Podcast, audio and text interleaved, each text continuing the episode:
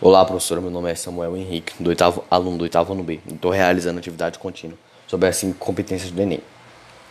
A primeira competência é o domínio da escrita formal em língua portuguesa.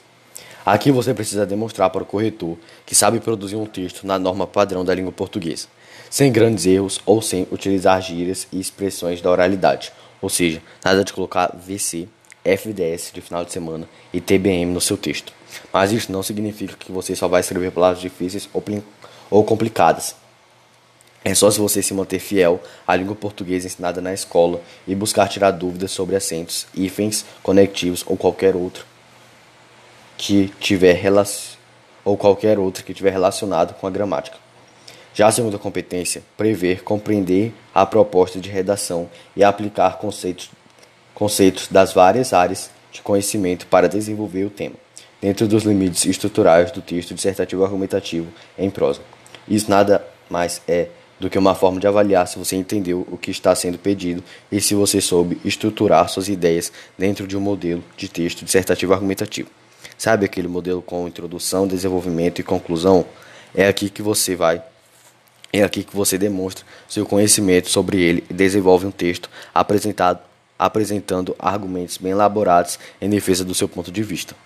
Chegando na terceira competência, ela vai avaliar se você consegue selecionar, relacionar, organizar, interpretar informações, fatos, informações, fatos, opiniões e argumentos em defesa de um ponto de vista.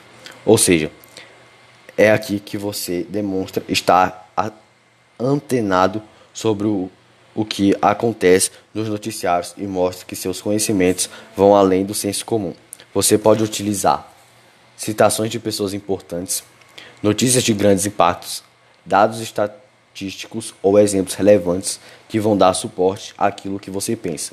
Só cuidado para não inventar informações sem sentidos e sem sentido e falsas. Basta tirar uns minutinhos antes de escrever para pensar sobre assuntos relacionados ao tema e você vai perceber que até informações estudadas na aula de geografia ou biologia podem ser utilizadas a seu favor na hora de produzir. Já a quarta competência é demonstrar conhecimento dos mecanismos linguísticos necessários para a construção da argumentação. O que isto quer dizer? É nessa hora que você é avaliado por escrever um texto coeso e que permita fácil compreensão de quem lê.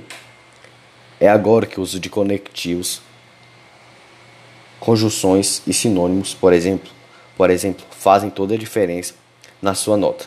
Sem o uso desses elementos, sua redação acaba se tornando confusa e cansativa para quem lê. Para finalizar, a quinta competência avalia se você consegue elaborar proposta de intervenção para o problema abordado respeitando os direitos humanos. O tema do Enem sempre vai abordar algum assunto que precisa de solução ou melhoria. Por isso, ao elaborar o seu texto, você sempre deve pensar que é necessário incluir ao longo dele algumas propostas de intervenção que podem ser detalhadas no seu parágrafo de conclusão. Muito obrigado.